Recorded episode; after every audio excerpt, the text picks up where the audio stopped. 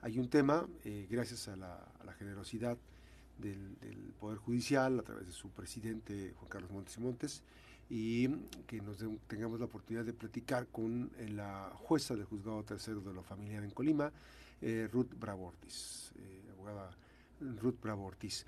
Hoy vamos a platicar, nos va a platicar sobre la pensión de alimentos entre cónyuges. Así es, Max. Buenos días, ¿cómo están? ¿Qué tal, jueza? Buenos días. Pues por principio de cuentas, ¿quiénes pueden solicitar? Hay una un rompimiento, ¿cómo se llama? ¿Cómo se llama el término del vínculo matrimonial? Sí, mira, no, lo que pasa es que, bueno, para, para empezar, buenos días a todo tu auditorio. Gracias. por permitir este espacio al Supremo Tribunal de Justicia, al Poder Judicial y como dijiste tú, gracias al magistrado presidente que nos permite estar aquí porque su interés o su intención es que la ciudadanía o la sociedad se entere de todo lo que da o proporciona el Supremo Tribunal de Justicia a través del juzgado familiar. En este caso de los alimentos entre cónyuges se dan cuando los cónyuges o los esposos o los concubinos, que son las personas que viven en unión libre, pues aún siguen viviendo en, unión libre o siguen o continúan viviendo este, juntos, pero no reciben alimentos o en su caso mm. se separan. La separación de los cónyuges es decir, uno se, tiene una discusión, uno de los cónyuges dice, yo me voy de casa, tú te quedas. Y entonces ahí estoy, estoy yo en la posibilidad de poder, exactamente, de poder acudir ante, ante un eh, abogado y de ahí que me promuevan el exacto, que me promuevan o que me tramiten el juicio de pensión alimenticia porque aún estoy casada o aún estoy en concubinato con una persona. Entonces ahí es cuando se da la hipótesis de alimentos entre cónyuges o en este caso entre concubinos también. Ahora, eh, porque incluso como dices, bien lo dices, se cambian de cuarto y ya no reciben ninguna. Exacto. Y, es, y eso puede causar risa, pero en realidad es muy cotidiano es más común de lo que creemos. Eh, creemos que a través de, de, toda esta situación que se dio con la pandemia, los asuntos de familia se agudizaron, los, los, asuntos de familia se incrementaron y entonces están saliendo a relucir ciertas eh, costumbres, por así decirlo, o ciertas, para nosotros que somos abogados, ciertas pretensiones que están en el código, pero que no se habían hecho efectivas porque no había la necesidad. Sin embargo, ahora te insisto, este a través del de, magistrado presidente, pues eso hay que comunicar, hay que decir que las mujeres o también los hombres que aún siguen unidos en matrimonio o que a través de un concubinato reconocido se han separado, tienen derecho a eso, a, solicitar alimentos al cónyuge. Así. Tú acabas de mencionar, incluso los hombres, a ver, un varón que tiene una cierta responsabilidad, ¿puede compartir los gastos? O sea, la idea es compartir gastos si, ambos están trabajando. Sí, mira, eh, estamos hablando en este caso de alimentos entre cónyuges. Para que se dé el alimento entre cónyuges, requisito número uno, pues que estén unidos en matrimonio o en su defecto que se reconozca el concubinato. Dos, para que se pueda dar los alimentos entre cónyuges tiene que haber ciertas hipótesis o reunirse ciertas hipótesis. Una de ellas, que el matrimonio o el concubinato tenga más de 10 años tiene que estar reconocido por más de 10 años. Que la persona, ya sea el hombre o la mujer, se hayan dedicado preponderantemente a las funciones del hogar. Es decir, que no haya trabajado, que haya estado dedicado a cuidar a los hijos, a hacer el aseo de casa, a atender las labores de los alimentos, a tener al marido o a la mujer en su caso, o a los hijos todo lo que se requiere para que puedan subsistir, es decir, para que tengan a lo mejor los hijos... Eh, los uniformes limpios para que acudan a la escuela, recogerlos a la escuela, ir a las reuniones de los niños, o sea, dedicarse a lo que es el hogar, a la familia, al cuidado y atención. Sea hombre o mujer. Sea hombre o mujer, exactamente. Y que este durante el matrimonio, te digo, no haya realizado ningún trabajo, que su trabajo en sí, haya sido, ha sido siempre.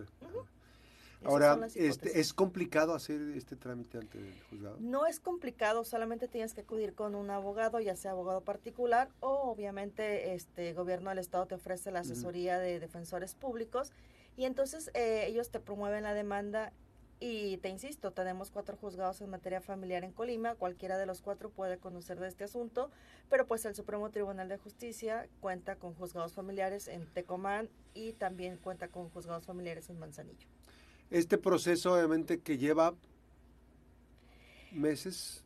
Eh, cuando tú solicitas este, este tipo de procedimientos como medida provisional, se te fija una pensión alimenticia provisional, así se dice. En lo que se define. Exactamente, en lo que eh, se, se, emplaza la otra parte, se ofrecen pruebas, se desahogan pruebas y se logra justificar eh, realmente eh, cuánto es la necesidad económica del que está solicitando los alimentos y cuál es la capacidad económica del que va a dar alimentos. ¿Sí?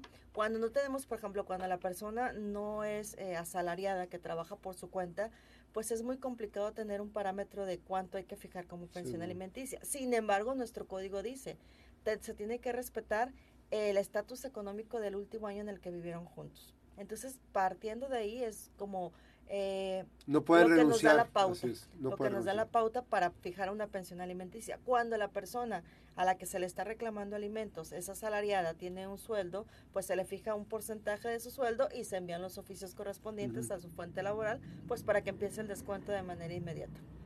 Este proceso obviamente que también, eh, digamos, se salvaguarda el derecho de la persona que está que va a pedir este, alimentos. Y en tanto no se resuelva está garantizada con una pensión que se le va a asignar. Una vez que se, que, que se radica la demanda con nosotros en los juzgados, se fija una pensión alimenticia y se ordena emplazar a la otra persona, que es el, acreedor, y entonces este ofrece pruebas y prácticamente con ella iniciamos el juicio, con el desahogo ya después de la audiencia de pruebas y alegatos, que así se llama esta audiencia, por su naturaleza, en esa misma audiencia se desahogan todas las pruebas ofrecidas por las partes y se... Eh, señalan o se expresan alegatos y posteriormente se turna para sentencia. Pero es importante hacerles saber que algunas veces el juzgado requiere de información que no ofrecen dentro de las pruebas las partes y entonces hay que recabarlas de manera oficiosa para saber con precisión el cuál es la necesidad económica de ese cónyuge o de esa concubina o de ese concubino que está pidiendo la pensión alimenticia. O sea, a ver cuántos son tus gastos. Realmente no tienes ningún bien, realmente te dedicaste a las funciones del hogar, realmente eh, algunos dicen es que estoy enferma, eh, realmente estás enferma, vamos a ver. y si tú me pides que la otra persona te pague, no sé, 10 mil pesos porque era lo que te daba antes, pues también tenemos que, comprobar, justificar exactamente que, la otra persona que es el acreedor tenga la capacidad económica para sufragar esos, esa pensión que tú estás pidiendo y además para que le quede a esa persona, pues para sufragar sus necesidades. ¿Esto es sin contar las obligaciones con los hijos? Sí, definitivamente. Es, es importante es otra cosa, sí. Las obligaciones o derecho de alimentos con los hijos es una y los derechos o las obligaciones, eh, el mismo código dice, eh, los cónyuges están obligados a proveer alimentos entre sí y también a proveer alimentos a sus hijos. Y ahora este, este tema es importante porque no hay que perderlo de vista porque dice, a veces me he encontrado a, amigas que me dicen, es que me da, me da manutención para sus hijos. Y, ella, pues, de eso maniobran todo ahí. Y no es... Lo que pasa es que volvemos a lo mismo. Si tú como esposa o tú como cónyuge que dejaste o te separaste de tu pareja, requieres alimentos, tienes que acreditar esas hipótesis que yo te dije, que el matrimonio la unión, exacto, que el matrimonio de la unión haya durado más de 10 años, que tú te hayas dedicado preponderantemente a las funciones del hogar, que no hayas realizado ningún trabajo en ese tiempo, o sea, son ciertas hipótesis que nos marca el código que deben de acreditarse o justificarse para entonces poder solicitar el pago de una pensión alimenticia. Jueza, hay personas que eh, transfieren, bueno, es, que creo que es otra cosa, pero también lo voy a preguntar porque estaba, estaba la duda ahí. Hay personas que de repente pues logran acreditar o les asignan la patria potestad de sus hijos. En, en, ocasiones es el varón, que no es lo más común. ¿Puede él pedir pensión alimenticia a, su cónyuge? Sí, nada más vamos a aclarar algo. La, la, patria potestad la ejercen ambos padres y solamente se pierde por algunas eh, hipótesis que establece el código. Generalmente lo que entiendo que me dices es la guardia y custodia, que papá tiene la guardia y custodia. Sí, sí puede. Si mamá trabaja, si mamá es productiva, si mamá este, tiene la capacidad, por supuesto que sí, el código nos establece que ambos padres son responsables de los hijos, ambos padres deben de proveer alimentos a los hijos y los alimentos a los hijos comprenden lo que es eh, educación, eh, eh, atención médica, vestido, calzado, eh, actividades recreativas, gastos extraordinarios como son todos los de inicio de ciclo escolar, los, los regalos de Navidad y todo eso.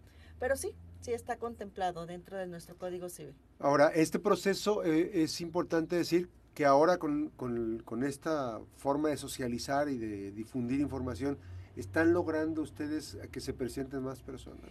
Fíjate que eso es eh, muy importante, Max, y precisamente en atención a lo que estás manifestando y, y, sobre todo que te iba a comentar antes, el magistrado presidente te agradece este espacio porque sí se han notado más, más personas que han acudido al juzgado, no tanto a presentar demandas, sino a, hacer algunas... Eh, precisiones o, a ver, es que sabes que yo cuando fui con mi abogado, yo lo que quería realmente era a lo mejor una guardia y custodia compartida, pero no supe cómo explicarlo a mi abogado y mi abogado me tramitó otro juicio que no era.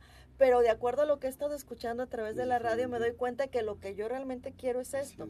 Entonces, bueno, creo que ha sido muy, muy importante creo que la difusión que le has permitido al Supremo Tribunal de Justicia, que mi magistrado presidente está totalmente eh, agradecido y satisfecho por este espacio que nos das, pues bueno, ha servido para que la sociedad y la ciudadanía en general eh, distinga cuáles son los diferentes tipos de juicios que se llevan y cómo y dónde hay que tramitarlos. Así, para nosotros también, porque ha sido muy importante este, con la jueza Ruth, eh, advertimos que hay una excelente este, oportunidad y, y, disponibilidad para socializar los temas y, hacer que el Supremo Tribunal sea más cercano a la ciudadanía.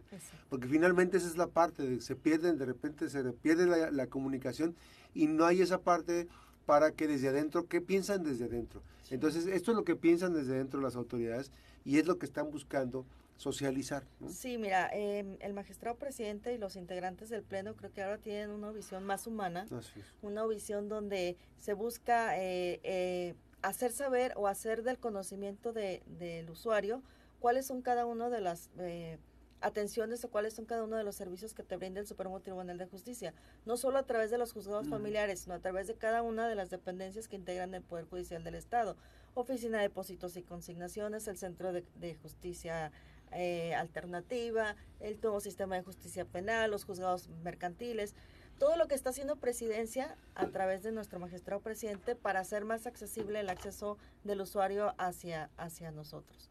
Hacer como esa humanización o esa eh, concientización entre el usuario con los el, el justiciable con nosotros como funcionarios judiciales. Ahí están, eh, están cuatro juzgados de lo familiar. Aquí en Colima tenemos cuatro juzgados familiares, Tecomán cuenta con dos juzgados mixtos, que conocen de materia familiar y Manzanillo también cuenta con dos juzgados mixtos que conocen de materia familiar.